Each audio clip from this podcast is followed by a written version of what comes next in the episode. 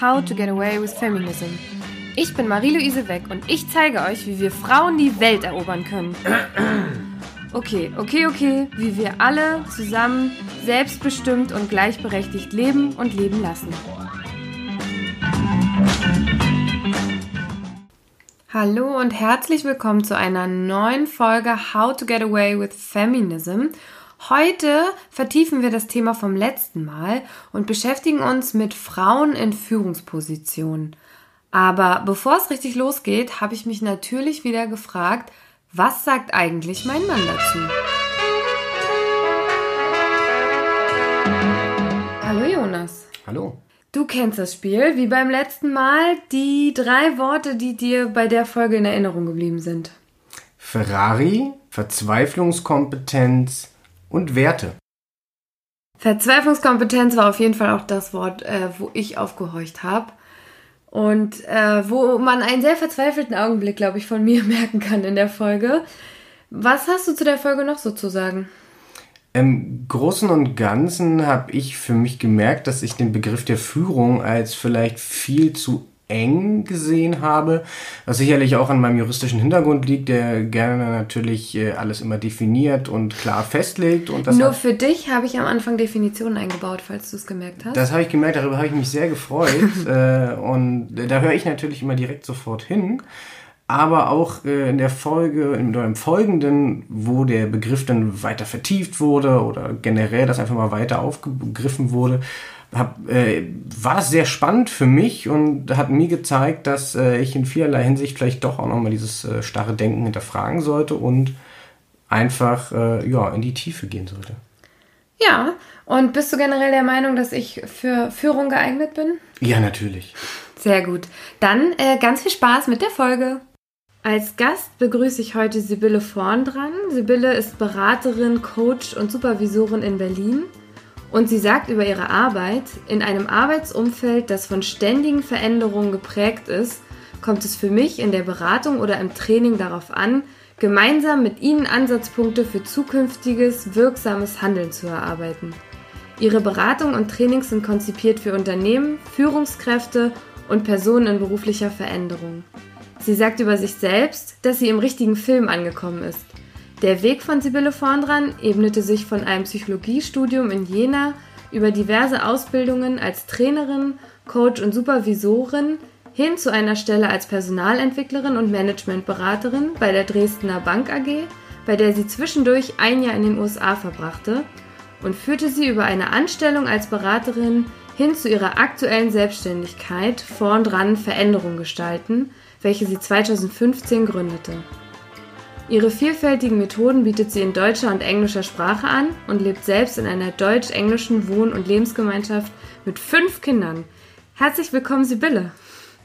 Hallo Marie-Louise, danke, dass ich hier sein darf. Ich freue mich sehr. Ich bin total beeindruckt. Das habe ich ja nicht so oft, dass ich mal so eingeführt werde. Das ist sehr schön zu hören. Und ähm, die fünf Kinder, die sind leider aus dem Haus. Das ist das oh. Einzige, was ich noch ähm, ja, was sich so verändert hat. Die sind jetzt alle schon zwischen, ich muss mal überlegen, ja, äh, 20 und 25 irgendwie. Wow. Also, ja, genau. Jetzt ist es ruhig zu Hause. Ja, genau. Mehr Zeit für die Arbeit. Ja. Und für Podcasts. Ja, genau. Für alle, die uns nicht sehen können, Sibylle und ich, wir sehen uns remote. Auch aufgrund der Corona-Zahlen noch haben wir entschieden, es ist sicherer, äh, das remote zu machen. Es ist natürlich auch einfacher in den Arbeitsalltag zu integrieren. Äh, wir haben uns hier abends zusammengesetzt und wir hoffen, dass die Tonqualität halbwegs stimmt. Ich sage schon mal Entschuldigung, falls es vielleicht ein bisschen rattert oder stockt. Wir haben hier aber einige Mühen gehabt und uns, also wir haben alles gegeben, dass es jetzt funktioniert. Das heißt, äh, ich hoffe, ihr habt ein schönes Hörerlebnis. Ja, ich sehe auch im Hintergrund, deine Wand ist lila. Ich finde das total schön. Ist das wirklich lila? Ja, das ist das alte Kinderzimmer meiner einen Tochter, also die Hälfte. Die hatten nicht ihre eigene Zimmer und sie hat entschieden, in der Pubertät das lila zu streichen. Und ich habe so gelassen. Ich finde ja, es ganz schön okay aus. für Zoom. Ja, ja genau. Nicht ist auch so nah an meinen ähm, Company Colors. Also ja, wie das auch. Ja, genau. So Ja. passt irgendwie. Sieht Ja. gut aus, sieht nicht so langweilig und ja, macht einen schönen Tag. Oh, ich mir ja, auch mal sehr überlegen. gut. Die Abendsonne unter der Lampe. Hm. Richtig. Du beschäftigst dich viel mit Führung generell in deiner Selbstständigkeit, ähm, auch mit Frauen in Führungspositionen. Ich habe gehört, ich habe Mhm. dich ja über Christina van Laak kennengelernt, dass dir gerade Frauen in Führung ein besonderes Anliegen sind. Und deshalb habe ich dich heute eingeladen, um genau darüber mit dir zu sprechen. Also Frauen in Führungspositionen, Gibt es da irgendeine Besonderheit? Ist, was muss man beachten? Wie wird man Führungsposition? All das möchte ich heute irgendwie aus dir rausquetschen und natürlich ganz viel mitnehmen für mich und für alle anderen, was, äh, ja, was man da so für sich mitnehmen kann, aber auch vielleicht, wo man auch mal mit Sachen aufräumen kann, die man im Hinterkopf hat, auch gerade so alte Klischees. Vielleicht können wir da ein bisschen Klarheit und moderne Strukturen reinbringen. Ich Ah, würde gern, gut. ja, ich würde gern ganz am Anfang da den Begriff Führung mal definieren für uns beide. Ja. Da würde mich interessieren, wie definierst du Führung ganz generell? Hm. Das ist so die Stelle, als ich gelesen habe, dass du das fragen wirst, wo ich mir gedacht habe, hm, ich mag überhaupt nicht die Lehrbücher, wo Definitionen drinstehen und die ganzen Modelle kommen. Die sind sehr wichtig. Für die Arbeit, die ich tue, sind die eher so Begleitmaterial. Und deswegen meine kürzeste Antwort, die ich dir dazu geben würde, die stammt von einer Kollegin, die leider verstorben ist und die vielleicht heute Abend immer mal wieder erwähnt wird. Elisabeth Ferrari heißt die. Und die meinte immer, äh, ich führe dann, wenn andere Menschen mir anvertraut sind. Und ich es schaffe, diese Menschen zu Dingen zu befähigen, von denen die selbst nicht geglaubt haben, dass sie es schaffen. Und der Satz, da öffnet sich bei mir immer das Herz. Toller Satz. Das ist, ja. Und diese Frau hat auch zur Führung gearbeitet und ähm, ja, die sagte, der Kern des Führungswissens, jetzt zitiere ich die mal, äh, ist starke Entscheidungen in schwierigen Situationen treffen und den Mitarbeitenden Orientierung geben. Und jetzt kommt das Schöne, ohne den Anspruch an sich selbst zu haben, es immer zu können. Wow, ja. So. Da muss man erstmal ähm, kurz das ja, muss man sagen. Das muss man lesen, genau. Und äh, ich habe es auch deswegen abgelesen. Und ähm, ja, dazu kann man so viel sagen, aber sagen wir mal, die Kriterien, an denen ich arbeite, sollte es jemals in meiner Arbeit ein bisschen mit Theorie zu tun äh, haben, ähm, ist, dass ich mich entlanghangle an, an verschiedenen Prinzipien oder, oder Punkten, wo ich mit den Menschen drauf gucke. Und ähm, das heißt, führen heißt, dass man sich bewusst ist, was ist meine sichere und feste Position, warum bin ich in dieser Rolle, was bedeutet das für mich und wie will ich es machen. Und wenn mir das klar geworden ist, dann habe ich auch einen Ausgangspunkt, um selber zu wirken nach außen. Das wäre so der zweite Punkt. Wenn ich mit Menschen zum ersten Mal arbeite oder die zum ersten Mal in Führung gehen, dann hangeln wir uns tatsächlich an diesen Schritten ein bisschen lang. Weil zuerst, ja, in so einem schönen Buch stand geschrieben, Sie sind der Urknall. Von Ihnen geht alle Veränderung und Wirkkraft aus in der Rolle. Und ähm, äh, das muss ich wissen. Und das ist so eine, eine Reflexion, die ich machen muss mit Begleitung oder mit mir selber. Und dann kann ich nach draußen gehen und andere orientieren. Also mein Team, meine Mitarbeitenden. Und das ist nicht statisch, das verändert sich. Das kann auch im Alltag immer mal wieder im permanenten Feedback-Prozess passieren. Und dann ist eine große Sache das Thema entscheidend. Also was mache ich denn gerade in der heutigen Arbeitswelt, wo ich irre viel Komplexität habe, nicht immer alle Informationen und von mir wird verlangt, du hast Verantwortung, du entscheidest. Also da ist was, wo ich mich mit beschäftigen muss. Der nächste Punkt wäre sowas, wie schaffe ich es, das, das war der Ausgangssatz ja vorhin, meine Mitarbeitenden äh, zu befähigen, zu Dingen, von denen die selbst nicht geglaubt haben, dass sie die können. Das ist auch meine Aufgabe, wenn ich führe, eine andere mitzunehmen. Ja, das ist auch eher Superkraft statt Führungskraft, oder? Das Ja. können wir heute mal neu prägen. Ist echt so. Ja. Und dann mit dem Ganzen auch äh, feedbackfähig zu sein. Also einerseits zu geben, aber es sich auch einzuholen.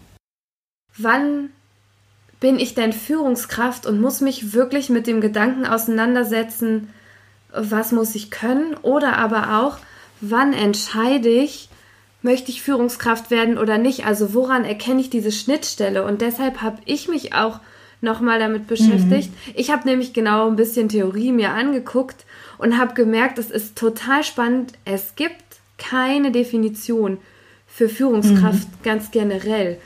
Ähm, ja. Es gibt äh, im Arbeitsrecht zum Beispiel keinen wirklich festen Rechtsbegriff oder so. Nun ist mein Mann äh, Jurist und hat mir da auch noch mal bisschen was mitgegeben, aber hat er hat auch ja. gesagt, es gibt nicht diese feste Definition. Es gibt ja so Definitionen wie zum Beispiel mhm. ähm, Geschäftsführung, die dann aber wieder an der Unternehmensform oder Gesellschaftsform hängt. Aber mhm. es gibt jetzt nicht das Ding Führungskraft, aber es kommt so ein bisschen eher aus der Organisationstheorie wirklich, also aus dem, ne, was mhm. ich zum Beispiel mhm. auch im Studium hatte. Ich habe ja ein MBA gemacht und da hatte yeah. man so ein bisschen Führungstheorie und da wird oft gesagt, ähm, ja, dass so Beispielaufgaben sind Planung, Organisation und Kontrolle von Aufgaben, aber zum Beispiel auch die Führung von Mitarbeitern.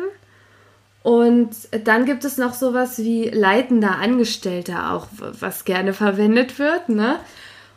Und dass aber zum Beispiel die Zahl der Mitarbeitenden, die dir unterstellt sind, oder aber auch wie hoch dein Einkommen ist, oder aber auch welche die Wahrnehmung von deinen Aufgaben gar nichts damit zu tun hat, ob du wirklich eine Führungskraft bist oder nicht. Und das fand ich sehr spannend. Und es gibt auch nicht die eine Ausbildung und wie werde ich Führungskraft oder ne. Es gibt so wie den MBA, den ich gemacht habe, der nannte sich General Management. Da geht es dann ums Führen von Unternehmen oder aber auch ums Gründen. Aber also ich finde deinen Ansatz auch sehr viel schöner, wirklich zu sehen, Mhm. Vielleicht auch, was ist meine Idee? Also ich kann mir meine Idee selber auch bilden von der Führungskraft, mhm. verstehe ich jetzt so aus dem, was du gesagt hast. Mhm. Das ist richtig. Und ich glaube, ähm, als du jetzt angefangen hast zu sprechen, dachte ich, ja klar, es hat was mit, mit der Struktur der Organisation zu tun. Ob in diesem Organigramm da eben Leitung oder Führung, sind ja immer noch unterschiedlich verwendete Begriffe, steht. Und die leitenden Angestellten haben dann Privilegien, die, die dürfen irgendwie, die kriegen dann die Überstunden nicht mehr abgerechnet. Weil da gibt es dann so eine Sachen, die so organisatorisch sind. Aber worüber wir sprechen und worüber sich die meisten Frauen vielleicht auch ähm, wo, was die sich fragen, ist ja eher, möchte ich in der Organisation, in der ich bin oder auch in einer anderen, in eine solche Rolle kommen und was heißt es für mich? Ja. Und da kann man sagen, Führung beginnt immer dann, wenn mir, wenn ich die Verantwortung übertragen bekommen habe, mit einer Gruppe von Menschen, und es kann auch nur eine Person sein oder zwei, eine gemeinsame Aufgabe zu erledigen. Und dafür aber die Verantwortung in der Organisation zu haben. Also ich bin die rechenschaftsabgebende Person. Ja.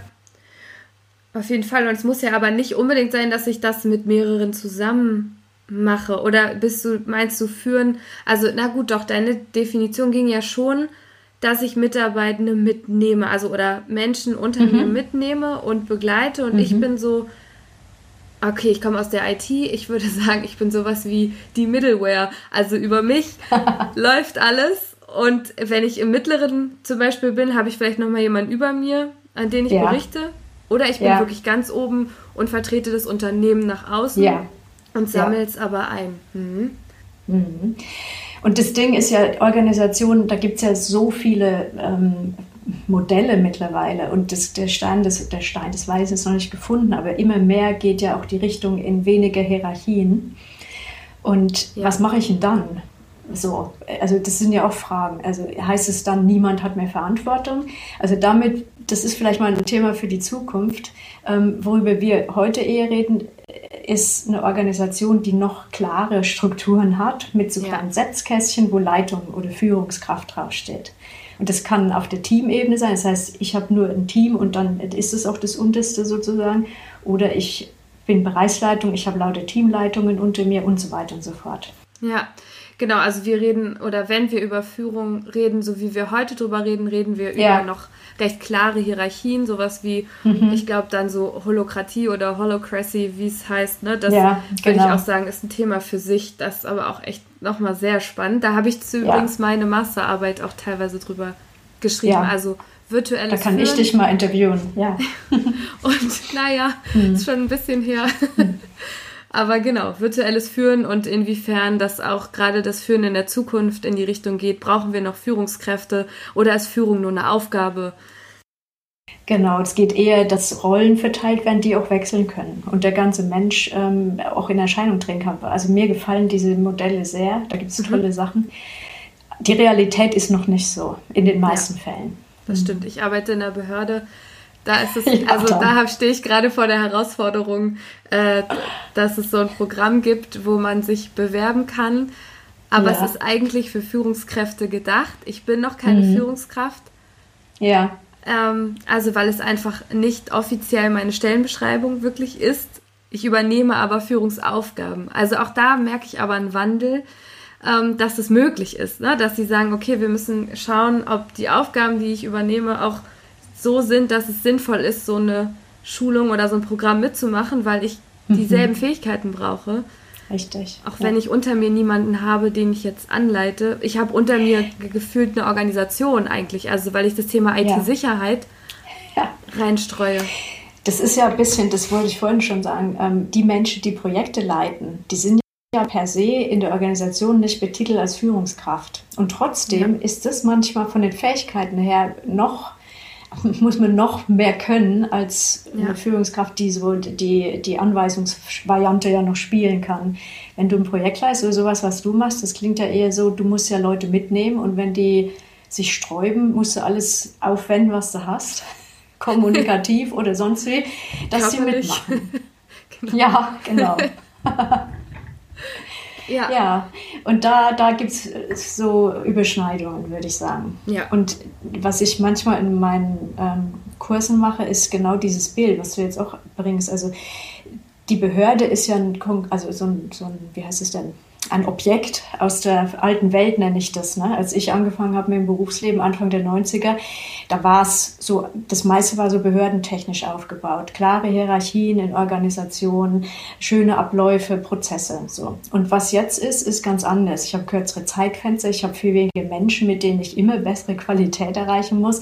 Und das Ganze ändert sich permanent, was so die Auftragssituation ist. Also ein Auftrag ist irgendwie so gestrickt, der nächste anders und alles muss ganz schnell gehen. Und da kann ich mir nicht erst eine Prozessstraße überlegen. Und ja. was brauche ich da für Fähigkeiten? Und viele Leute heute haben eben dieses, ich nenne das dann Welt 2, also dieses, das Arbeitsleben heute mit Strukturen der alten Welt. Und da sind ganz viele Beratungsthemen, die daraus fallen wie kann ich in einer Struktur, die eigentlich hinderlich ist, den Anforderungen genügen, die von mir erwartet werden. Ja. Das heißt, wir halten fest, wir reden heute über Führung und wir reden darüber, Menschen vor allem mitzunehmen. Also vielleicht ja. kannst du noch einmal deinen Satz vorlesen vom Anfang. Ach so, den habe ich mir gar nicht. Ferrari, wie das Auto. Ja, nee, den habe ich mir gar nicht aufgeschrieben. Ähm, ähm, ich führe dann, wenn mir Menschen anvertraut sind, die ich befähige zu Dingen, von denen die selbst nicht geglaubt haben, dass sie sie können. Ja. Das ist der Idealfall. Also, wenn man mit sowas antritt, könnte es Spaß machen. Ja, dann halten wir das heute, finde ich, als Definition für ein ideales und schönes Führen fest. Ich als Frau im Berufsleben frage mich ganz oft, woher weiß ich denn, wann ich führen kann und wann ich führen möchte? Und zwar komme ich da aus der Richtung, dass ich, ich habe ja mein Mentoring beim Business and Professional Women Club gemacht. Darüber habe ich den Micha kennengelernt, den Mann von Tina. Mit dem habe ich auch schon eine Folge aufgenommen. Und damals habe ich zu ihm gesagt, ich möchte Führungskraft werden. Und er hat mich gefragt, warum? Und ich habe mich dann angefangen selber zu fragen, warum eigentlich? Aber irgendwie hatte ich es in mir drin und ich glaube aber, ich hatte es einfach nur in mir drin, weil ich, ich wollte selbstständig sein. Ich wollte alles im Griff haben. Also ich glaube, es war auch so ein bisschen dieses äh, aufs Nummer sicher gehen. Ich habe es im ja. Griff, ich kann es entscheiden, keiner kann mir was. Und mhm. aber natürlich auch, ich möchte gutes Geld verdienen und ich möchte Macht. Und zwar nicht Macht, weil ich toll finde, dass Leute mich angucken und sagen, ja, machen wir genauso, wie du sagst, sondern ich möchte gerne Leute anleiten und ihnen, wie du gesagt hast, zu Fähigkeiten verhelfen, die sie vielleicht mhm. gar nicht selber wussten, dass sie die haben. Ja, ja. Und Macht ist ja so negativ besetzt oft. Also was du jetzt, wie es klingt für mich, es ist sowas wie, du möchtest gern gestalten und auch die Gestaltungsfreiheit haben.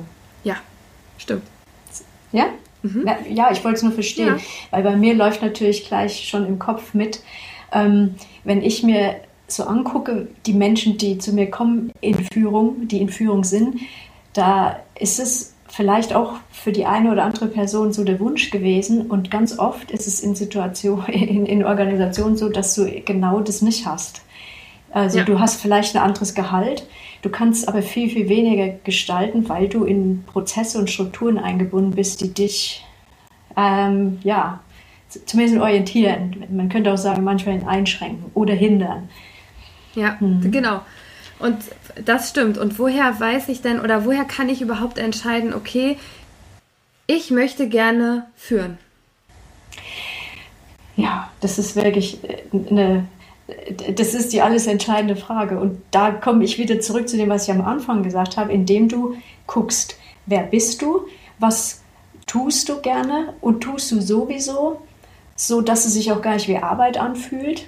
Was sind deine Werte, mit denen du durch die Welt gehst? was, was steht da drin. Und ähm, ja, eigentlich ist, ist, ist da schon der Kern drin. Ne? Also wann arbeitest du gerne? Was machst du da? Was muss da sein? Auch, äh, welche Umgebung muss da sein? Mhm. Und dann kann man sich fragen, passt das, was du da sagst, zu einer bestimmten Rolle in der Organisation, wo du Führungsverantwortung hast? Und es wird nicht immer alles erfüllt sein, denke ich. Aber ist es nah genug? Mhm. Das heißt, ich muss, ähm, wenn ich schon in der Organisation bin, dann schaue ich mir an, was es für Rollen gibt und gucke, ob da eine, die als Führungsrolle tituliert ist, ähm, dabei ist, wo ich sage, da sind Aufgaben dabei, die würden mich glücklich machen und da habe ich Lust drauf. Wenn ich aber ah, gar nicht so richtig mhm. weiß, was da drin steht. Also ich komme aus der Beratung ja. zum Beispiel, ja, und da gab es diese zwei Wege: Experte oder Management. Und jetzt entscheide dich, und zwar ganz am Anfang. Du wirst beim ersten Entwicklungsgespräch schon eigentlich gefragt, in welche Richtung willst du. Bei mir kein Problem. Ich habe immer gesagt Führung, weil ich gar nicht richtig wusste, mhm. was das heißt, aber ich wusste, ich will's. Problem dabei, aber das, da kommen wir vielleicht später nochmal drauf. Ich bin eine Frau. Das heißt, es wurde gar nicht so gerne gesehen, dass ich so ganz straight gesagt habe, Leute, ich habe Bock, ein Team zu übernehmen. Ich weiß auch, dass ich das kann und ja, let's ja. go. Ja, Genau. Und was war denn dein Beweggrund? Das, wir haben, ich habe ja jetzt nur dich, dich äh, zu fragen, dass du gesagt hast, ja, das, ich glaube, das kann ich. Weil ich super gerne mit Menschen arbeite. Also mir gibt es extrem viel und ähm, ich finde das ganz spannend, verschiedene Charaktere mir anzugucken und zu schauen, was haben die für Stärken, was können die gut und wie kann ich die so zusammenmixen, dass die eine Aufgabe richtig gut erfüllen das interessiert mich einfach so von innen heraus.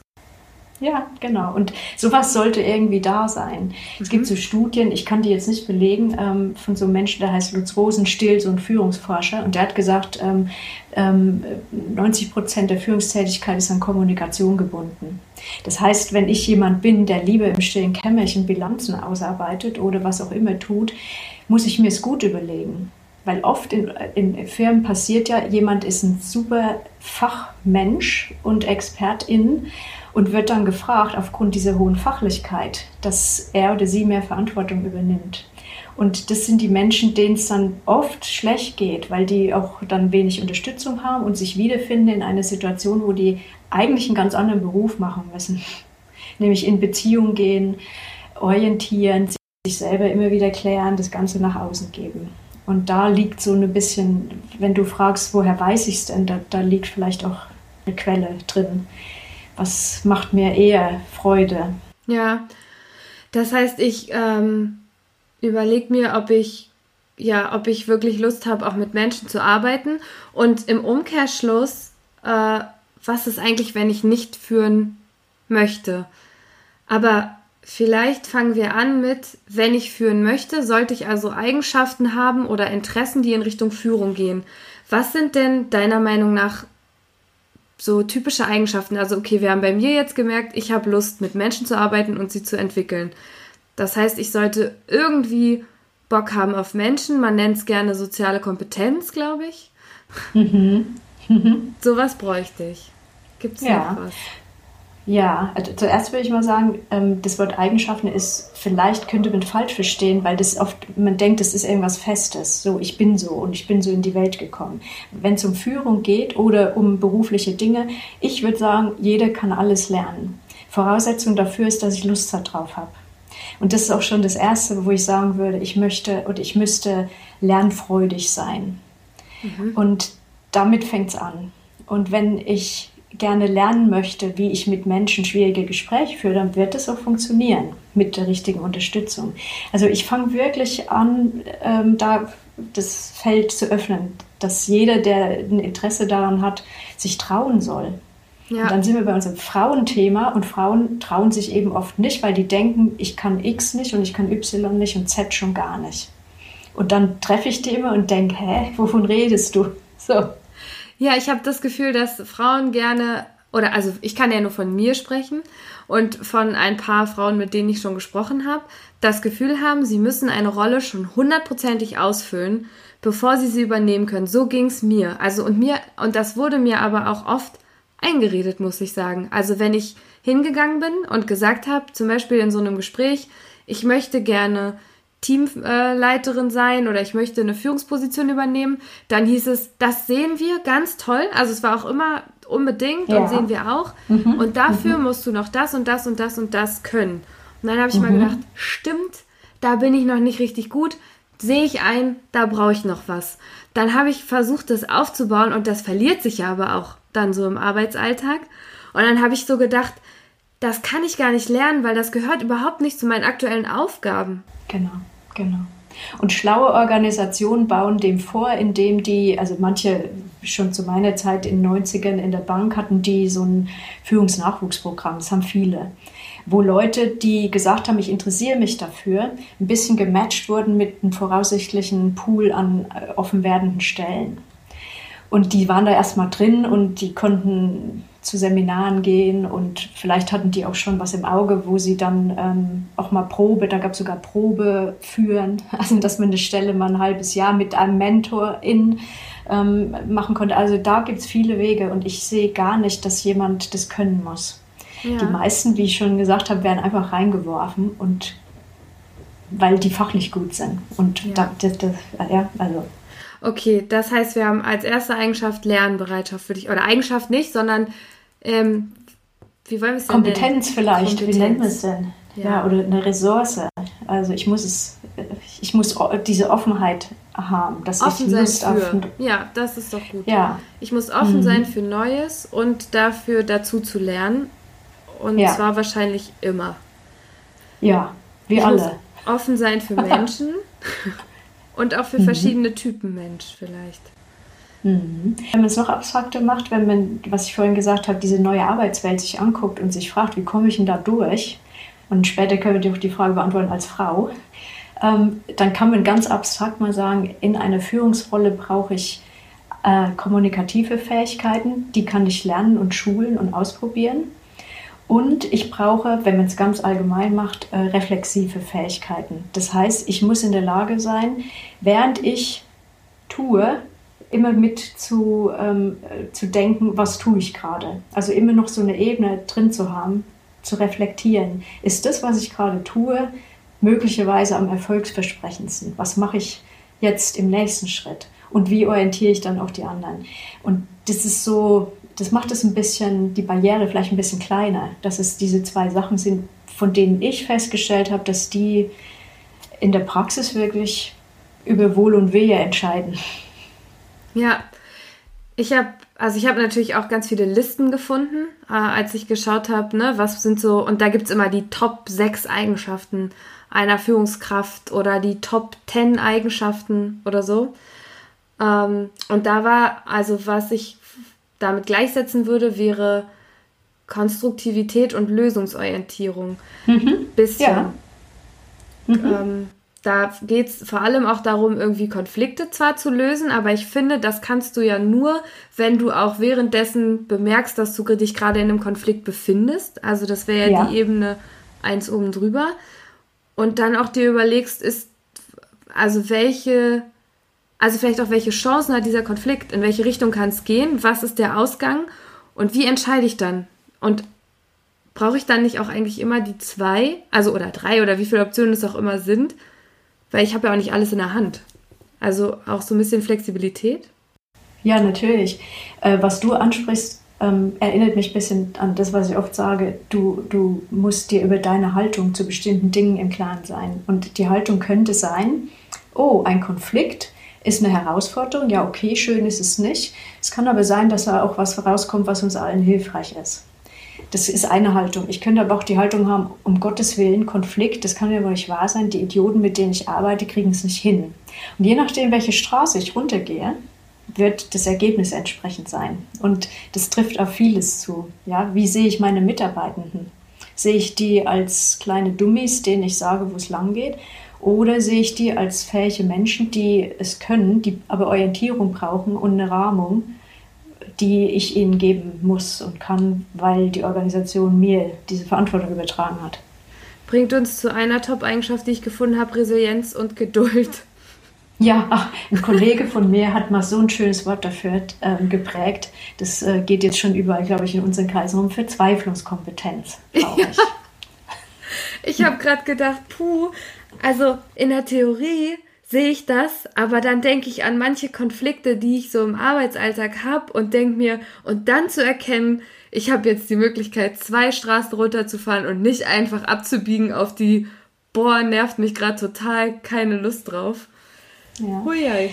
Und ähm, ich glaube, da ist eine Entwicklung, hoffe ich zumindest äh, im Gange, die im sozialen Bereich schon lange existiert, nämlich dass solche wie ich und Christina, die Supervisorinnen, engagiert werden, wo Menschen, unter anderem, ich mache Supervision nur für Leitungskräfte, ähm, aber es gibt im sozialen Bereich ja für die Sozialarbeitenden auch Supervision, wo die über ihre Arbeit sprechen. Ein geschützter Raum, wo die sich genau weil die in der Live-Situation überfordert waren vielleicht und hier und da nicht so zufrieden waren oder sich fragen, was gibt es noch, das ist der Raum, um darüber nachzudenken. Und das ist, ja, ich weiß nicht, wir gehen ja für unseren Körper ins Fitnessstudio und für den Rest zum Arzt und ähm, wir essen gesund. Und das ist für mich eine begleitende Gesunderhaltungsmaßnahme. Ja, Total. Die, genau, für die Qualität der Arbeit und die Gesunderhaltung ja. hilfreich ist. Mhm. Ich darf um Hilfe bitten. Ne? Also so wie ich bei anderen Aufgaben auch mache, nur, also viele verwechseln wahrscheinlich und ich habe mich gerade auch dabei ertappt, wenn ich ja. Führungskraft bin, muss ich alles alleine hinkriegen und alleine entscheiden. Nee, das wäre ja dumm. Leider sehen wir ja oft, was passiert, gerade in der aktuellen Lage, wenn es so mhm. ist, dass eine Person denkt, sie weiß alles und muss auch nichts lernen und entscheidet auch alles allein. Also das Modell ist eigentlich abgelaufen. Führt auf jeden Fall zu sehr unschönen Konstellationen, gerade in ja. der aktuellen Weltlage. Ja. Definitiv. Mhm. Ja, auf jeden Fall. Also wir halten fest, ich brauche sowas wie, ja, hier steht emotionale Intelligenz und mhm. ähm, ich finde, das ist zu kurz gegriffen. Ich fand eben schöner dieses Menschen sehen und erkennen und auch lenken wollen. Ähm, ja, Konstruktivität, Lösungsorientierung definitiv und die Möglichkeit aber auch zu reflektieren, also eine reflektierte Ebene reinzubringen. Ähm, Verzweiflungs, was, wie hast du es gerade genannt? Verzweiflungskompetenz. Verzweiflungskompetenz, ja. Da gehe ich mit. Dann steht hier noch sowas wie Transparenz. Ja, das ist, äh, wenn ich da gleich aufspringen kann, das ist der Teil, den ich mit diesem Orientieren immer wieder erwähne. Ich muss den Leuten, ähm, also es macht einen Unterschied, wenn ich denen sage, was ich jetzt tue und warum ich es tue, als wenn ich es einfach nur tue. Und das ja. ist für mich Transparenz mit Orientierung. Und in meiner Arbeit mittlerweile, ich weiß nicht, wo es herkam, aber mein Bild dafür ist immer sowas wie die Hörfilmfassung für Blinde. Das klingt jetzt ein bisschen despektierlich vielleicht, aber bei den DVDs gibt es ja, es spricht für jemanden, der nicht sieht, den Text mit, was passiert. Und sowas muss ich hier und da und eigentlich ziemlich oft auch machen, wenn ich führe und leite. Weil damit ähm, gebe ich Sicherheit. Die Menschen können mitdenken, die sind orientiert und vieles erspare ich mir dadurch. Die wissen auch, was ich meine, so wie wir hier am Anfang Führung definiert haben für uns, ja. ähm, bevor alle über was anderes sprechen, spreche ich es einmal kurz aus, komme mir vielleicht komisch vor, was echt seltsam ist. Man kommt sich, also ich persönlich, ich weiß auch nicht, ob das ein Frauending ist, komme mir immer blöd vor, wenn ich Sachen mhm. erkläre, die für mich total klar sind. Mhm. Ja, weil du die nette Haltung hast, dass du ähm, denkst, du möchtest die anderen Personen nicht belehren oder ähm, du traust denen auch zu, dass die das von allein sehen. Ist manchmal nicht so. Also gerade in Veränderungsprozessen oder jetzt auch während Corona war das wirklich oft ein Thema, dass Leitungskräfte oder Führungsmenschen zu, zu den Beratungen kamen und sagten, ich kann nicht mehr, ich weiß nicht mehr, was ich noch machen soll. Ich weiß doch auch nicht. Ich weiß nichts ja, so wie die Politik auch nichts wusste. Und meine Mitarbeitenden kommen jeden Tag und fragen mich. Und da kommt genau diese Transparenz rein. Es macht einen Unterschied zu sagen, liebe Leute, ihr könnt euch darauf verlassen, ich werde euch immer im Boot halten. Momentan ist die Lage so und mehr kann ich euch nicht sagen. Und ich melde mich. Als nichts zu tun. Ja, auf jeden Fall.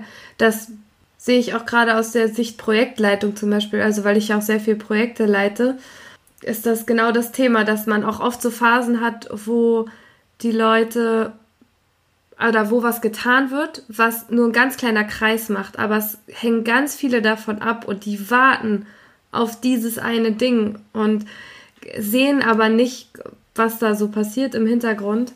Und das zu kommunizieren und auch mehrfach zu kommunizieren, hilft. Mhm. Ja. Ja, mhm. und das ist so einfach. Dazu muss man noch nicht mal irgendwie auf eine Schulung oder ein Seminar gegangen sein. Ähm, und deswegen, jeder kann es machen. Es muss einem nur mal klar sein, welche Wirkung es auf die anderen hat und wie viel ähm, Stress ich mir erspare und wie viel Energieverlust. Ja. Und neben dieser Transparenz fand ich ganz schön die Eigenschaft Leidenschaft. Da äh, ist mein Herz aufgegangen, weil ich dachte, Leidenschaft, ich bin eine Frau, ich habe auf jeden Fall viele Emotionen, ganz klischeehaft. Leidenschaft kann ich. ja, und damit, das übersetze ich für mich, ist ja nur gemeint, dass du ähm, Lust darauf hast, Sachen zu machen. Und wenn du Lust hast äh, oder auch eine gute Erfahrung machst und dadurch dich aufbaust und, und wirklich dich für ein Thema begeisterst, dann wissen wir aus der Gehirnforschung, dass dann ja die richtigen Netzwerke angelegt werden. Also wird etwas Schönes ausgeschüttet und etwas, was du vorher nicht konntest, wird dann bereits angelegt. Wenn du es mehrmals machst, ist es dann eine Fähigkeit, die immer deins ist. So, als du Fahrradfahren gelernt hast, konntest du es ja auch noch nicht. Und dann hat es geklappt, dass du mal zwei Meter ohne Stützräder gefahren bist. Und dann hast du dich gefreut und bim, wird gerieselt, dann wird so ein Netzwerk angelegt. Und je öfter du es machst, umso fester wird es. Und irgendwann gehört es zu deinem Repertoire und du denkst nicht mehr drüber nach. Und genauso ist es mit allem anderen, was du oder wer auch immer in Führung lernen kann. Ach, spannend. Die, das kannte ich noch gar nicht. Aber das macht Sinn, weil ich spiele auch Volleyball zum Beispiel. Ja, äh, ja. Und ich hatte gestern ein Training, ich kam aus einer Verletzung und das, ähm, ich hatte ganz doll Angst, mich wieder zu verletzen. Und ich war ganz frustriert, dass es eine Bewegung war, die mir wehgetan hat. Also es wurde aktiviert anscheinend. Ähm, doof und wir haben was geübt und es hat nicht geklappt, weil ich hab's und ich habe einmal ganz kurz geschafft zu sagen, hey, ich habe hier Spaß dran, ich mache das jetzt einfach. Mhm. Und dann ist es mir kurz gelungen und dann war aber wieder, ne, das, oh nee, jetzt tut's weh, nicht, dass ich wieder lange ausfalle. Und dann war vorbei. Ja, gar nicht so leicht, manchmal diese Leidenschaft zu erwecken, aber was hier auch noch stand, wenn man Leidenschaft hat für etwas, kann man auch andere begeistern. Und ja. Das, äh, Zumindest ist es die bessere, ja, die bessere Voraussetzung. Da muss ich, auch wenn ich jetzt vielleicht den Spaß verderbe, ganz oft passiert ist, dass ähm, Menschen in Leitung und Führung Dinge durchsetzen müssen, die aus der Organisation kommen, die die selber nicht mögen. Was machst du dann? Ja, toll. Da, wo, wo ist dann die Leidenschaft? Und ähm, da, da sind wir auch wieder bei dem, was wir schon gesagt haben, wenn du dir in deiner Rolle klar bist und äh, natürlich außer es sind irgendwelche schrecklichen ethischen Sachen, aber dann bist du und wirst du auch Fähigkeiten haben, auch kommunikativ das ähm, weiterzugeben, ohne dass du begeistert bist. Okay, das geht also, auch. Davon muss man sich nicht abschrecken lassen. Ja, im besten Fall hat man Leidenschaft, aber es kann auch mal vielleicht dann wenigstens Leidenschaft für die Rolle, dass man sich sicher ist, ja. das vertreten zu können. Ja, genau. Ja. Mhm. ja. Mhm. Und Verantwortungsbewusstsein passt da, glaube ich, noch ganz gut mit rein. Also ja. einfach, ich weiß, dass ich hier für mein Unternehmen irgendwie das Beste will, aber auch für mein Team und bin damit auch eine Vorbildfunktion. Ja, also die letzten drei, glaube ich, die du genannt hast, ähm, denke Transparenz, Leidenschaft und Verantwortungsbewusstsein sind ja Werte. Also ich habe so eine Liste mit Werten, ähm, die kann man natürlich ergänzen, die ich manchmal so austeile und sage, jetzt guck dir das mal an, welche Dichter ansprechen, welche sind deine sechs Kernwerte ohne Wertung, sozusagen, keine Reihenfolge. Und diese Werte, die sind ja weder gut noch schlecht, sondern die sind wirklich Quellen der Orientierung und auch der Kraft. Wenn du in einer Situation bist, wo du nicht weißt, was du machen sollst, dann kannst du dich mal fragen, was sind hier meine Kernwerte? Wie sollte ich mich hier benehmen? Und dann fällt manches ganz leicht. Und das heißt, ja, ich muss mir wirklich über Werte bewusst werden und es gibt eigentlich nicht die Top-Eigenschaften. Ich glaube, das können wir rausstreichen. Ich würde auch weggehen von Eigenschaften, sondern hin zu, was sind Werte, die sind vereinbar mit der Rolle Führungskraft. Ja, Richtig. Wobei Werte, im Grunde kannst du alle Werte, weil sonst würde es ja eine Einschränkung geben. Die Frage ist eben, manche Werte, wenn die übertrieben werden, zum Beispiel ein Wert ist auch Macht, denke ich. Und Macht heißt jetzt einfach nur, ich, das, wie ich es vorhin mal übersetzt habe, ja, ich gestalte, ich habe ich hab Wirkkraft. Und wenn du das aber übertreibst, sozusagen in den roten Bereich gehst, dann bist du am Ende ein Despot. Und insofern sind, haben Werte spielerische, also eine Dimension drin. Und ja, niemand sollte, also wenn die, jemand eine Wert, diese Werteliste sich anguckt und sechs Dinge hat, dann geht es eher darum zu sagen, und wie kommuniziere ich diese Werte an die Menschen, mit denen ich arbeite.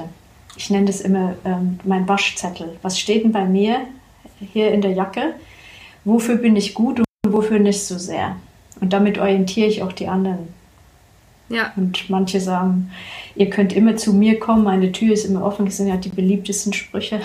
Aber äh, andere sagen auch, ihr müsst mich nicht immer in Kopie setzen bei jeder Mail, ich vertraue euch. Also äh, da kommt viel ja. raus. Also äh, meine, meine Nachricht ist eigentlich, jeder kann so, wie er oder sie ist, in diese Rolle gehen.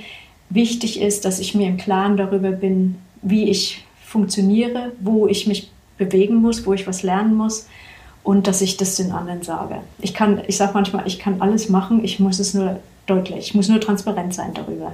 Ja. Also ethisch, das versteht es ja von selbst. Ja, auf jeden Fall. Mhm. Genau, ich glaube auch, mhm. dass davon gehen wir jetzt mal aus, dass wir nur über ethisch mhm. korrekte Dinge sprechen. Genau. Das heißt, ich darf so bleiben, wie ich bin und kann damit ja. meine eigene Führungsrolle eigentlich prägen. Ja, so ich finde, ich das sagen. sind schöne Nachrichten.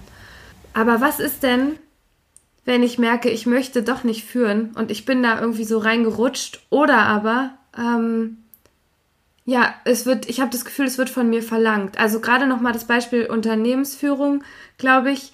Ähm, es sind einige, die unterscheiden zwischen Expertenrolle und Führung, aber es gibt auch noch so typische Unternehmensführungen. Da heißt es, du steigst nur auf, wenn du auch Führung übernimmst. Und du musst eigentlich aufsteigen, um wertvoll fürs Unternehmen zu bleiben, weil ich glaube, auch nur dann holst du was rein, wirtschaftlich. Mhm. Und du sollst mhm. dich dahin entwickeln. Und du fragst jetzt, wenn jemand eigentlich lieber fachlich bleiben möchte, aber also es in diesem Unternehmen keinen anderen Weg gibt als die, die, die Übernahme einer Führungsaufgabe. Ja, was oder was Person, hm. Genau, vielleicht, also vielleicht gibt es auch einen Rückweg. Ich würde das jetzt nicht ausschließen. Ich würde nur sagen, was passiert eigentlich, wenn ich nicht führen möchte? Also kann ich eine Führungsrolle auch wieder abgeben? Kann ich es ausprobieren? Wie ist da deine Erfahrung? Also da würde ich zwei Fälle unterscheiden. Der eine ist, ich bin schon in der Führungsrolle und stelle fest im Unternehmen, für mich ist es nichts gewesen. Ich habe das jetzt mal eine gewisse Zeit gemacht und ich möchte da wieder weg. Und das andere ist, ich werde gefragt und möchte eigentlich Nein sagen. Gibt es da eins, wo dein Herz mehr dran hängt? Ich glaube, mein Herz hängt mehr. Nee. Ich würde beides vielleicht, also zuerst würde ich, ich bin in der Führungs, ich habe die Führung übernommen. Ich glaube, es ist unangenehmer zu sagen, weil es ändert sich ja auch irgendwie was in meiner Rolle hm. und jetzt mhm. gehe ich wieder zurück. Hm. Und da kommt es ganz gut, wenn ähm, ich mich selber kläre. Wie ist gerade die Situation? Ist das, warum ich gerne weggehen möchte, permanent? Oder will es vorübergehen? Wen kann ich ansprechen, der mir zur Seite springt? Gibt es MentorInnen, meine eigene Chefin, äh, um, um, ganz offen zu sagen, so ist es jetzt gerade für mich. Was rätst du mir? Ähm, was würde passieren, wenn? Also ich würde wirklich die Landkarte voll machen mit Informationen, bevor ich eine Entscheidung treffe. Und mir da natürlich auch ja, überlege, ist es jetzt ähm, eine, eine, Herausforderung, die vielleicht ein Tacken zu groß ist für mich, aber ich könnte dahin kommen und was wären da Schritte? Also welche Begleitung könnte ich mir holen? Also nicht so schnell aufgeben, erstmal Infos einholen, Gespräche führen und dann entscheiden. Und wenn ich mich entschieden habe, dann, wie sagt der Engländer, own it. Dann mach es zu deiner Entscheidung. Dann sag, ich habe äh, das gemacht und jetzt ist für mich was anderes dran. Und das kann im Unternehmen sein oder außerhalb. Und wenn es im ist, dann braucht es, das ist wirklich so einen guten Sprech für dich selber, dass du nicht von anderen dich verunsichern lässt, wenn die fragen, wieso hast du das aufgegeben? Und dann sagst du, und das war jetzt dran für mich. Punkt. Also ohne mich zu rechtfertigen, ne, dass ich da sicher bin in der Position. Ja, mir gegenüber eine gute Erklärung haben, mit der ich in den Spiegel gucken kann, meinst du so? Ja, mhm. ja, ja. Ja, und wahrscheinlich auch genau in die andere Richtung. Also ich frage mich auch gerade, dieser Rollenwechsel, wenn ich Führungskraft werde oder aber auch wenn ich es wieder abgebe, auch meinem Team gegenüber. Also ich stelle mir auch gerade vor, ich war in einem Team, jetzt werde ich Führungskraft. Mhm. Ähm, was passiert da eigentlich im Team? Mhm. Und das ist eine der schwersten Konstellationen und auch eine der häufigsten, zumindest in meiner Praxis. Ähm, da passiert einiges und ich kann, ähm, ja, ich muss mich von einigem verabschieden und ich gewinne manches dazu. Und der Weg dahin ist auch hier wieder, ich mache mein Team zur Partnerin. Ähm, ich muss nicht alles alleine wissen und ich muss den Weg auch nicht alleine gehen. Also frühzeitige Kommunikation und ähm, an dem Tag, wo dann der Wechsel auch stattfindet, zu sagen, und jetzt ändert sich für uns alle was. Für euch und für mich. Und ich werde jetzt in der nächsten Zeit mir ein Bild machen. Ihr könnt von mir XYZ erwarten. Was ihr nicht mehr erwarten könnt, ist sowieso. So, das ist erstmal, wie ich es gut aufsetze. Jetzt gibt es aber Konstellationen, wo ich gut befreundet war mit jemandem, der meine Kollegin war und jetzt bin ich die Chefin davon. So, und ähm, die Person kommt zu mir und das habe ich ganz oft, das war wirklich letztens gehäuft in einer Woche, so eine, so eine Themen, die kommt und sagt, wir sehen uns gar nicht mehr, früher hattest du mehr Zeit für mich und das finde ich ganz doof. Oder die wenden sich ab. Und wie gehe ich damit um? Und das ist ähm, nicht einfach. Und ähm, nee, ich merke, ja? du siehst gerade, ich bin so sprachlos, weil ich mir denke, oh Gott, das mhm. ist furchtbar. Also man ist zusammengewachsen, man hat sich ja vielleicht auch mal gegen den Chef verschworen. So fies das jetzt klingt, ist das ja, ja auch was, ja. was total verbindet. Und jetzt ist man selber Chef. Also ich finde zum Beispiel äh, Karl Lauterbach ist das beste Beispiel. also vielleicht nicht ganz, aber diese Rolle fällt mir irgendwie gerade ein. Dieses, ich mecker erst gegen alle Großen da oben und dann bin ich selber da oben und dann sagt jeder, na toll. Also besser machst du es ja jetzt auch nicht, weil ich vielleicht auch erst dann merke, was da überhaupt für Strukturen hinterstecken und wie du vorhin auch gesagt hast, ich habe vielleicht gar nicht die Gestaltungsfreiheit, die ich mir erhofft habe. Ja, und da kommt es wieder, wenn ich gefragt werde, genau diesen Schritt zu gehen aus dem Team heraus. Bevor ich dazu was sage, muss ich mir ein Bild machen. Im, im wahrsten Sinn. Ich muss die Erwartungen mit meinem zukünftigen Chefinnen ähm, klären, mit ähm, mir selber gucken, will ich das? Also bin ich auch bereit, den Preis zu zahlen, dass es im professionellen Umfeld anders sein wird zwischen mir und den Kolleginnen. Ähm, ich kann aber auch immer sagen, äh, zu der Freundin, die ich da habe, auf der menschlichen Ebene sind wir Freundinnen. Im beruflichen Umfeld habe ich jetzt eine andere Rolle und es wird dazu führen, dass ich Sachen tun muss hier und da, die ungewohnt sind. Und ja, der Ausgang ist offen. Ja, ja, ja, da, da ist es mhm. wieder. Da ist es. Ja, also ich muss eigentlich gar nichts können. Ich muss einfach nur einen Überblick haben, was geht hier ab und dann muss ich es laut sagen. Ja, zwei Ebenen. Also ich fand deine Handzeichen gerade so schön, die sehen ja nicht alle. Also du hattest gerade die obere Hand und die untere, wie sie parallel irgendwie in eine Richtung laufen. Und definitiv, ich habe zwei Spuren. Ja, genau. Und auch da wiederum hilft es wahrscheinlich, so einen Sparingspartner zu haben. Also entweder wirklich sich Hilfe zu holen ähm, durch ja, Mentoren im Unternehmen, vielleicht aber auch eine gute Freundin oder eben wirklich professionelles Coaching, Supervision reinholen. Also viele Organisationen haben sowas, Begleitung für die ersten 100 Tage oder wie das dann so schön heißt. Und es ist einfach, dass du mit einer Person, die gar nicht im Unternehmen verhaftet ist, von außen ähm, ja, auf den Hochsitz gehst und reflektierst. Was, was passiert in deinem Alltag und wo kannst du vielleicht auch die Perspektive mal wechseln, dass deine Wirkung sich vergrößert und der Aufwand kleiner wird bei dem, was du tust. Dass du äh, auch gesund bleibst und deine Art, wie du arbeitest, die Qualität deiner Arbeit erhalten bleibt oder besser wird. Ja. Dafür kann ich nur werben. Also wer da die Chance hat, im Unternehmen also im sozialen Bereich heißt es Supervision, in der Wirtschaft Coaching. Ja, stimmt.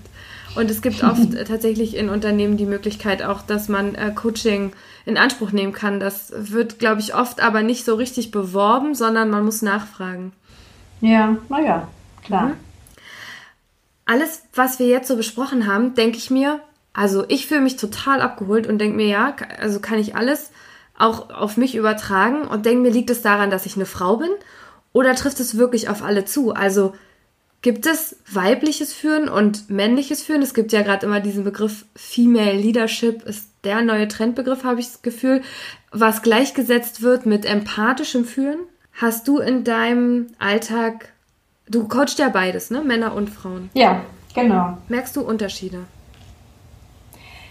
Ja, also jetzt muss ich aufpassen, weil es ja schwierig ist, von dem, was ich erlebe, sozusagen zu generalisieren. Das Wissenschaftlich stimmt. ist es jetzt nicht, ne? Und, nee, aber ähm, wir geben ich, reden von deiner Erfahrung. Ja. Also wir vertrauen, ja. oder ich vertraue jetzt auf dich als Expertin. also in meiner Erfahrung ist es schon so, dass ich öfters merke, dass Männer und Frauen unterschiedlich sozialisiert wurden. Zumindest die in meinem Alter. Und dass dem männlichen Verhalten eher Dinge zugeschrieben werden, wie ich setze mich durch, ich greife durch, ich fordere, ähm, ich renne mit der Fahne vorne weg und stelle dann erst später fest, dass niemand mehr hinter mir läuft und so weiter und so fort. Währenddessen die weibliche Sozialisation in die Richtung geht, ich will es allen recht machen und ähm, mit allen für und wider. Ja, das heißt, ich gehe in Beziehung, ich weiß ganz genau, wie es den anderen geht. Und der Nachteil davon ist dann in dem Fall, ich mache die ganze Arbeit selber, weil ich kann ja keinen belasten. Das sind jetzt wirklich zwei ganz, ganz grobe Verallgemeinerungen, die sich ergeben aus dem, wie oft Erziehung funktioniert hat als äh, Modell, wo sich vieles ändert jetzt. Du sagst also zum Beispiel ja dadurch auch, dass es nicht daran liegt, dass ich mit diesem Geschlecht geboren wurde, also ich bin eine Frau und ich führe, sondern ich bin eine Frau, ich wurde so und so erzogen, als Mädchen, als Tochter, wie auch immer. Und das führt dazu, dass ich so eingestellt bin, solche Werte habe und deshalb auch so führe. Also das prägt mhm. meinen Führungsstil. Richtig? Ja, mhm. genau. 100 Prozent bin ich da dabei. Das ist nicht, dass nur weil du so geboren bist, du irgendwie verdammt bist, so zu sein in irgendeiner Art und Weise. Und was noch hinzukommt, das stand auch nicht für mir, das ist ein Buch, was mein Partner gelesen hat. Wir, wir lernen auch von ähm, Vorbildern, die uns ähnlich sind. Das heißt, die Mädchen lernen auch eher von anderen Frauen, währenddessen die Jungs von anderen Männern lernen. Und da haben wir schon das Trauma in der Grundschule, wo es nur weibliche Lehrerinnen gibt. Aber das ist ein anderes Thema. So. Ja. Ja, also 100 Prozent ja. Im Hier und Jetzt muss ich mir einfach dessen bewusst sein. Also wenn ich von mir selber spreche, ich, wenn du mich heute so siehst, hättest du mich vor 20 Jahren getroffen, da hätte ich ja noch nicht mal getraut, das Mikrofon anzuschalten. Weil ich hätte gedacht, was will denn jemand von mir schon wissen? Und wie würde ich es überhaupt sagen?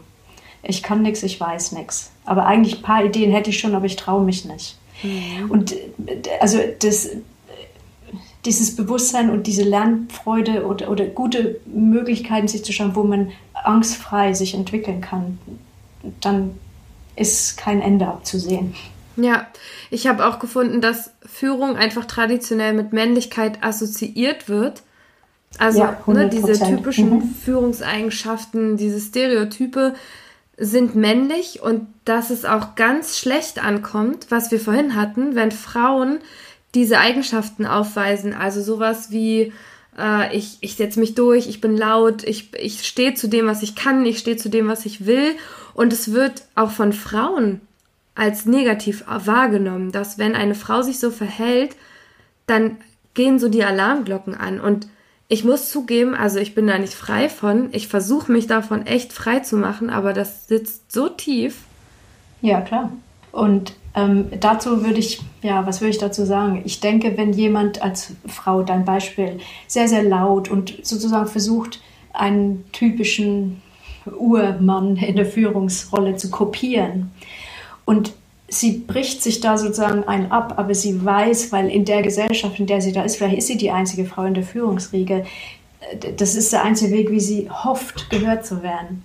Und sie verstellt sich. Dann würde ich sagen, ist es wenig erfolgsversprechend. Wenn die Frau aber aus irgendeinem Grund sowieso so ist, soll ja vorkommen, dann ähm, kommt für mich wieder diese Waschzettelmethode, dass, dass sie auch bekannt gibt und sagt, liebe Leute, ihr mögt euch vielleicht wundern, ist vielleicht nicht so typisch, aber ich bin auch ganz gern mal laut. Und besonders, wenn ich Leidenschaft für es habe, es kann passieren, dass ich euch da über den Mund fahre. Das ist nicht böse gemeint, ich wollte euch nur schon mal Bescheid sagen.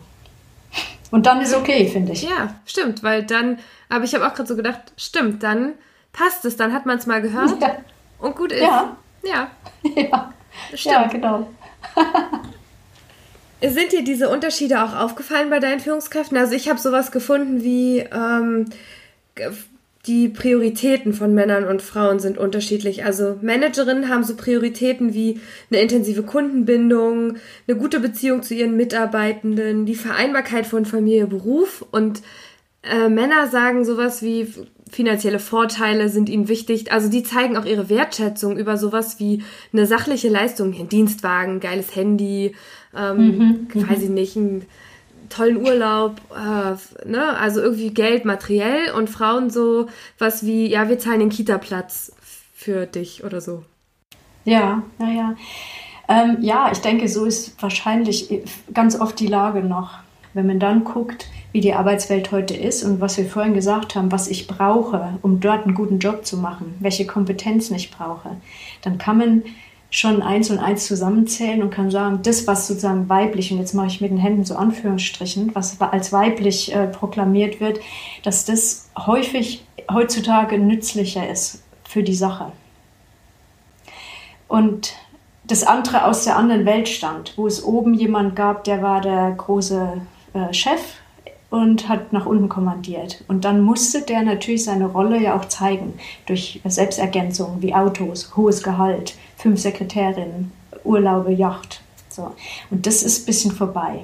Denn Umfragen, du bist genau die Generation, zeigen ja, ähm, junge Menschen, bei denen steht an aller, allererster Stelle, wenn die ans Berufsleben denken, der, die äh, Vereinbarkeit von Beruf und Privatleben oder Sozialleben oder Familie und nicht Karriere und Geld. Das hat sich geändert. Nur manche von den Alten sind halt noch da. Auf jeden Fall, weil ich merke auch, was du vorhin am Anfang gesagt hast, dass sich das Arbeitsleben auch ändert. Also, dass alles schneller wird, du musst dich öfter anpassen. Ich höre gerade von so vielen und ich finde das bezeichnend, gerade auch Influencerinnen, äh, kommen so Statements wie, ich nehme mir jetzt mal eine Pause, ich kann nicht mehr.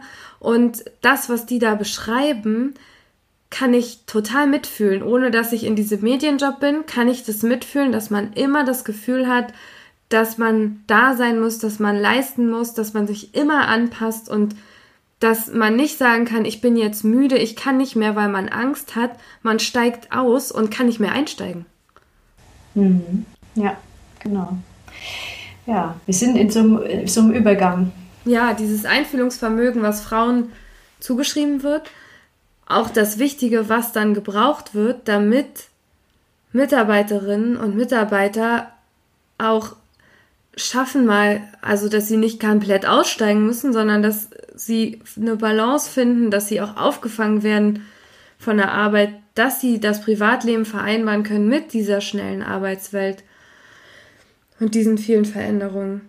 Ja, du siehst mich nachdenklich, weil in meinem Kopf, also es rattert die ganze Zeit und ich denke mir, Wir müssen morgen Teil 2 machen, ne? wenn es ausgerottet hat. Wir müssen einen zweiten Teil aufnehmen.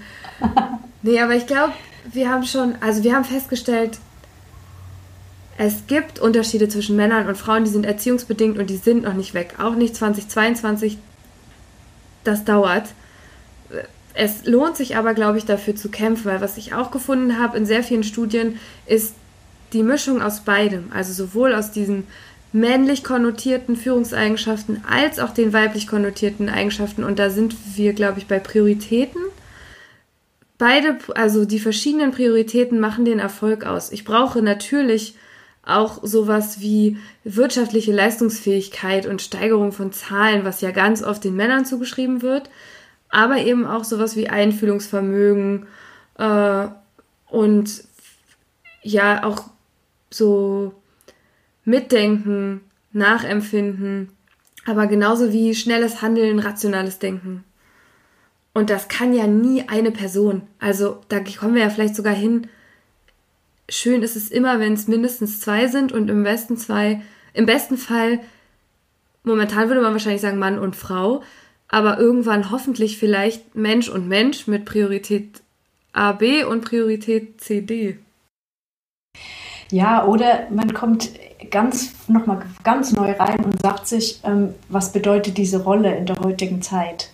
Und ähm, alle, die arbeiten in einem Team, sind verantwortlich. In verschiedenen Rollen tragen die dazu bei, dass das ganze Ding äh, überleben kann. Also in manchen Fällen wirtschaftlich erfolgreich oder in anderen Fällen in ganz wunderbare Klientinnenbetreuung im sozialen Bereich und so weiter und so fort. Und die Aufgabe von der Rolle Führungskraft wäre dann eben die Befähigung der Menschen oder ähm, die, die Prozesse zu moderieren, die da stattfinden. Und das ist für mich modern, egal wer da ist sozusagen. Stimmt, ist auch branchenspezifisch, weil ich bin so auf dieses Wirtschaftliche gepolt, weil ich auch daherkomme. Aber du hast recht, auch soziale Unternehmen oder soziale Institutionen müssen geleitet werden. Ja. Mhm. Mhm. Ja, und gerade in der Wirtschaft ist ja jetzt mit dem Thema Klimawandel sowieso die große Frage, muss es immer größeres Wachstum geben oder gibt es was, was nicht auf Wachstum fokussiert ist, sondern auf Nachhaltigkeit? Und was bedeutet das denn für die Organisation? Wie kann die denn den Mehrwert, die die kreieren, für die Gesellschaft bestätigen, ohne dass die die, die ganze Umwelt ruinieren? Und so weiter und so fort. Und da, da ist eben auch das gehört auch zur veränderten Arbeitswelt dazu, dass es da neue ähm, Prämissen geben wird. Was ich gefunden habe, was ich total spannend fand, dass Männer eher zum Laissez-faire-Führungsstil neigen, also ne, die Sachen ein bisschen lockerer laufen zu lassen und äh, zu sagen, ich, ich gebe dir hier ein Ziel vor und mach mal und wir treffen uns am Ziel und ich gucke es mir an. Und Frauen, die Dinge mehr in die Hand nehmen und ähm, ja mehr so zu Mikromanagement neigen, auch mal Dinge selber machen, was sich ja total widerspricht mit dem, wo die Prioritäten oder auch die Eigenschaften liegen. Das ist interessant. Das kommt jetzt dran, wo, wo, wo das her ist, weil ich kann das nicht bestätigen.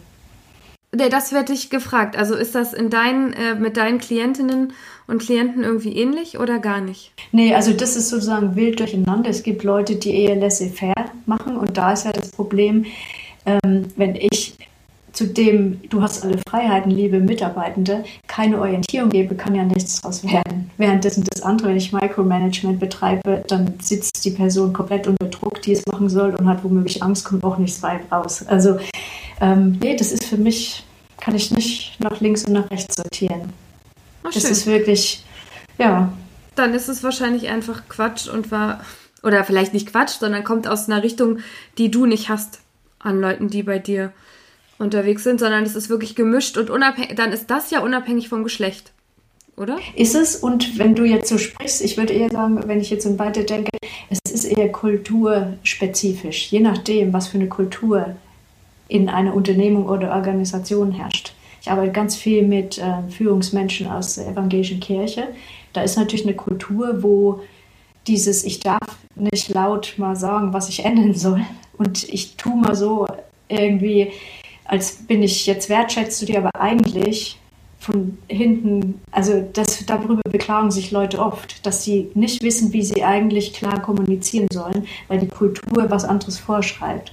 Obwohl ich da nicht so sicher bin, dass das so ist, aber das ist so, was sich entwickelt hat. Währenddessen in ähm, einer Unternehmensberatung könnte ich mir vorstellen, dass es da zacker zacker geht. Da, wo ich äh, angestellt war in der Beratung, ähm, da hatten wir auch Controlling-Gespräche jeden Monat. Es hat mir gar nichts gebracht, außer dass ich ähm, Angst hatte, weil ich wieder die Zahlen vielleicht nicht erfüllt habe oder ich weiß es nicht. Ja. Also, oder weil man sie nicht richtig aufbereitet hat und doch wieder die falsche Tabelle hatte und ja. Was auch immer, genau. Ja. Als Resümee würde ich gerne noch mal so ein bisschen ziehen, was sind die Vorteile und was die Nachteile von einer Führungsposition? Also auch vielleicht so als Entscheidungshilfe. Ich glaube, wir können festhalten, Frauen und Männer sind gleich geeignet. Es kommt darauf an, welche Werte man hat, welche, welche Idee man hat von seiner Aufgabe, ob die passt zu der Führungsrolle, die da zum Beispiel zur Verfügung steht, von der Idee, die man da hat, ähm, zur Not auch abgleichen ähm, aber was sind so deiner Meinung nach Vorteile von einer Führungsposition? Hm. Ja. Also da, ich bin ja immer so hin und her im Abwägen. Vielleicht musst du es auch rausschneiden. Ich denke jetzt nur mal laut. Ähm, ich finde, Führungsposition unterscheidet sich in gar nichts von allen anderen Positionen, in dem es überall Vor- und Nachteile gibt. Und ich glaube, diese Vor- und Nachteile sind auch spezifisch für Individuen. Wenn du sagst, du bist gern mit Menschen, dann ist es für dich ein Vorteil. Wenn ich einen Controller aus der hintersten Kammer habe und der muss Führungskraft werden, dann ist es ein Nachteil für den. Ähm, wenn, ich würde es lieber so formulieren, wenn ich gestalten möchte, mit anderen Menschen zusammen Ziele erreichen möchte, Lust habe, auch zu sehen, was sich entwickelt und entfaltet, dann ist es einfacher, das aus einer Führungsrolle heraus zu tun, als wenn ich nur Mitarbeitende bin. Verstehe, nee, das schneiden und, wir auf gar keinen Fall raus. das geht genau in die richtige, also nicht in die richtige Richtung, sondern ich finde, dass das passt, weil es, also es macht Sinn für mich. Und ich denke eher in die Richtung dann vielleicht stellen wir die Frage anders oder stelle ich die Frage anders, welchen Herausforderungen muss ich mich deiner Meinung nach stellen bei einer Führungsrolle? Weil ich hatte sowas im Kopf zu, an der Spitze ist man einsam, aber es kann einem auch keiner was sagen. Aber du hast vollkommen recht, man muss das mögen. Also für den einen ist es gar nicht schlimm, alleine zu sein, weil er das Sagen hat. Also das wägt sich ja ab. Das heißt also eher, was sind so Herausforderungen deiner Meinung nach, denen man sich bewusst sein sollte. Was hast du vielleicht mitbekommen, auch in deiner Arbeit, was Leute total überrascht hat von der Führungsrolle? Mhm. Also wenn die nicht vorher bei mir waren und sozusagen einfach reingeworfen wurden, dann war eben die größte Überraschung, wie schwierig es ist, vom Mitarbeitenden zur Führungskraft aufzusteigen. Und da äh, sich wiederzufinden, eben in einer Position, wo man gar nicht, also wo man sich nur wundert, was plötzlich sich alles ändert. Das ist, ähm, glaube ich, das alle, die größte Überraschung. Kannst wenn man sich vorher nicht damit geben, beschäftigt. Was sich so, in, also was. Naja, na also du hattest es, glaube ich, vorhin und ich, hab, ich hatte eine Kundin, die ähm, 15 Jahre als Mitarbeitende in einem Team war und das mit aufgebaut hat von null. Also die ist Urgestein und dann ähm, war die Leitung weg und sie wurde gefragt. Und die hatte ähm, als Thema in der letzten Leitungssupervision, ähm, was sie machen soll mit ihrer vormals äh, besten Freundin, weil die guckt sie nicht mehr von links an, sondern die äh, ja. sowas. Und, okay, ja, ja, verstehe, genau. Also, dass mhm. sich einfach Beziehungen verändern, von denen ich ja. nie gedacht hätte. Mhm. Mhm.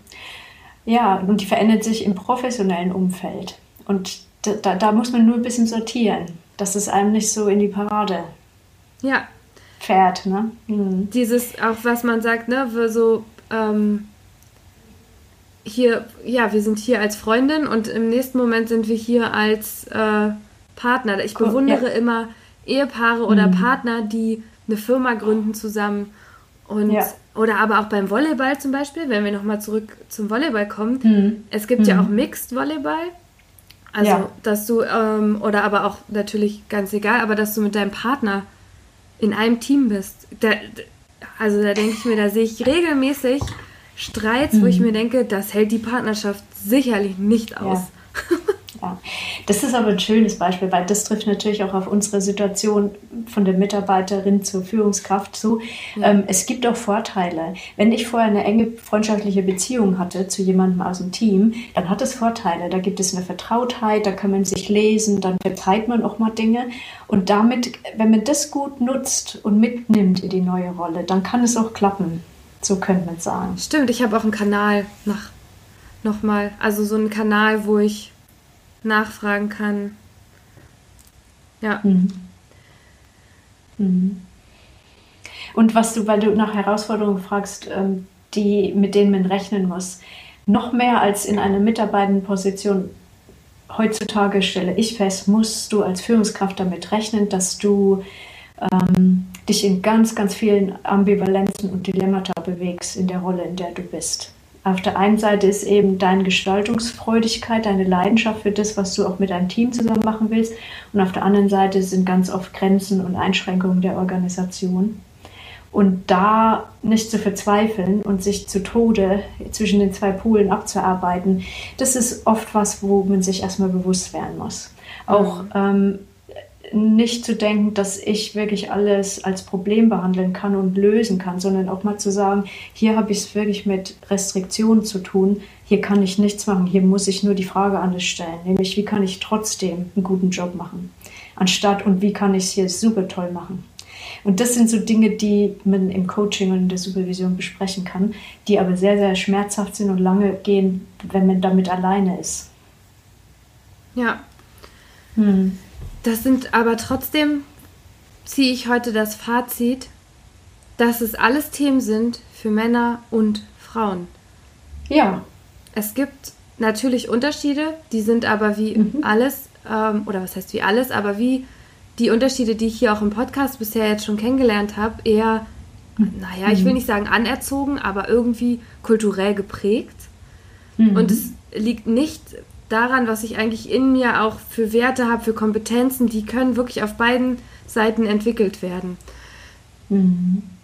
Das Problem, was wir haben, warum wir ja auch, warum du dich mit diesem Thema bestimmt beschäftigst, ist ja, dass das ist soweit klar. Was aber schwierig ist, sind diese ganzen Begrenzungen und Zugangs Barrieren, die Frauen und andere Randgruppen der Gesellschaft haben in, in äh, Organisationen, wo eben sichergestellt ist, dass immer nur vom Gleichen rekrutiert wird oder dass du gar keine Chance hast. Und dass dann so getan wird, als wärst du noch nicht bereit, weil du einfach nicht passt. Oder, ne? Und äh, ich glaube, da liegt ganz viel im Argen. Das stimmt. Und das macht es auch Frauen, die in Führung gehen, natürlich die, noch mal schwerer. Die behaupten sich, die können die tollsten sein. Ich habe wirklich viele, viele Kundinnen, die einfach, wo ich immer den Hut ziehe und ich die äh, ganz, ganz wunderbar finde. Und die haben es zu tun mit einem System, was ihnen hier und da ziemliche Klötze zwischen die Beine wirft. Das heißt auch, vielleicht ist da auch der Appell, nicht den Mut zu verlieren und zur Not, also ich habe festgestellt, auch die Entscheidung zu treffen, auch mal wirklich eine radikale Veränderung. Also vielleicht passt auch einfach die Kultur oder auch die Struktur ja. in einem Unternehmen ja. nicht zu mir und nicht zu meiner Vorstellung von ja. der Rolle Führungskraft. Absolut, mhm. absolut. Das Dumme ist nur, wenn die ganze Gesellschaft so ist und ich in dem Bereich, in dem ich arbeite, hauptsächlich auf sowas treffe, dann hilft nur Kulturrevolution. Aber da ist ja, da, da, solche Podcasts, wie du sie machst, helfen ja. Da gibt es gerade ganz viel Wind und viele Bücher und viele Dinge, wo ja mal ein bisschen belüftet wird. Auf jeden Fall, wir tragen so hoffentlich dazu bei, dass Frauen sich zum einen mehr trauen und dass auch Männer mal merken, dass es völliger Quatsch ist, dass sie immer irgendwie Leute rekrutieren, die ihnen total ähnlich sind.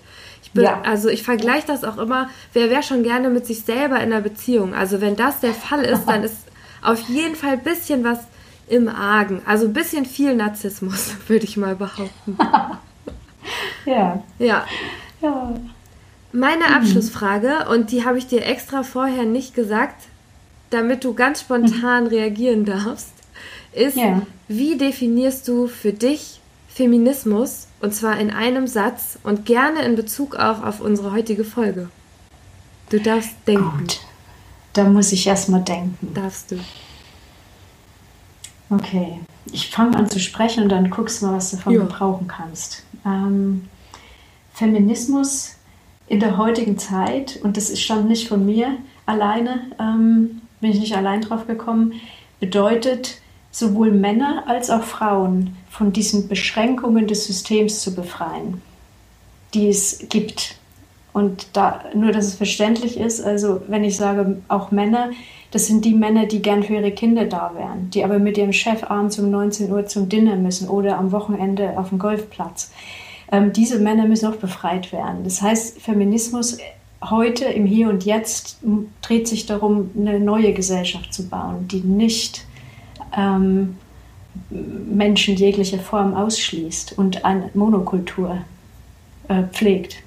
Ja, passt doch dein Satz. Mhm. Alle von Beschränkungen mhm. zu befreien. Finde ich mhm. toll. Gehe ich mhm. mit. Wahrscheinlich fällt mir heute noch was Besseres ein. So ist es immer. Ne? Das ist gar nicht schlimm. Also ich glaube, das ist schon gut und wichtig ist ja der erste Impuls, weil was ja, auch mein ja. Ziel hier ist, ja, ist einfach auch für mich zu definieren, mhm. bin ich eine Feministin, bin ich eine gute Feministin, gibt es überhaupt gut oder schlechte Feministinnen und was mhm. ist die moderne mhm. Form davon oder vielleicht auch was bringt uns weiter und auch gerade in solchen Themen wie jetzt Führung ist es wichtig, auch Feminismus mit mhm. reinzubringen. Definitiv, ja, absolut könnte ich nicht mehr zustimmen. Schön. Schön. Ich glaube, besser können wir es nicht mehr werden lassen. Wunderschöne Abschlussworte.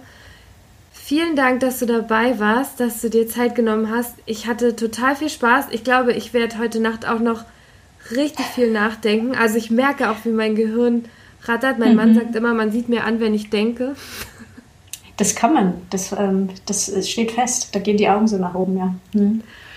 Das weiß ich von meinem Partner, genauso wie das vom Feminismus, so dass er jetzt auch hier erwähnt wurde. Das Sehr ist nicht gut. von mir original. Haben, ne? so. Das ist auch schön. Mhm. Ich glaube auch, das ist auch Feminismus. Wir haben beide auch Partner, die irgendwie offen der Welt gegenüberstehen und auch gegen diese Beschränkungen sind und da mhm. die Idee haben, das nochmal neu zu denken. Ich glaube, das ist auch sehr Unbedingt. Wichtig. Ja, ja. Also Props unbedingt. an der Stelle an beide Partner und ich danke dir, Sibylle, für deine Expertise und deine Erfahrung heute. Ich danke dir, dass ich darüber reden durfte. Das hat echt Spaß gemacht und war mein erstes Mal. So. Wow. Nicht schlecht dafür. Also, also als Podcast, ne? Ja, ja. Ganz toll. Mhm. Das dachte ich mir. Also, mhm. ja, nicht das erste Mal über Führung geredet. So ein typisches Frauending. Ich habe wirklich Ahnung von dem, was ich hier mache. So, und jetzt machen Schön. wir Schluss. Vielen Dank. Hat Spaß gemacht. Ich hoffe, wir hören uns vielleicht ja. nochmal zum Thema Holokratie oder so. Und ich wünsche dir alles Gute. Ja, ich danke dir. Ja, ja,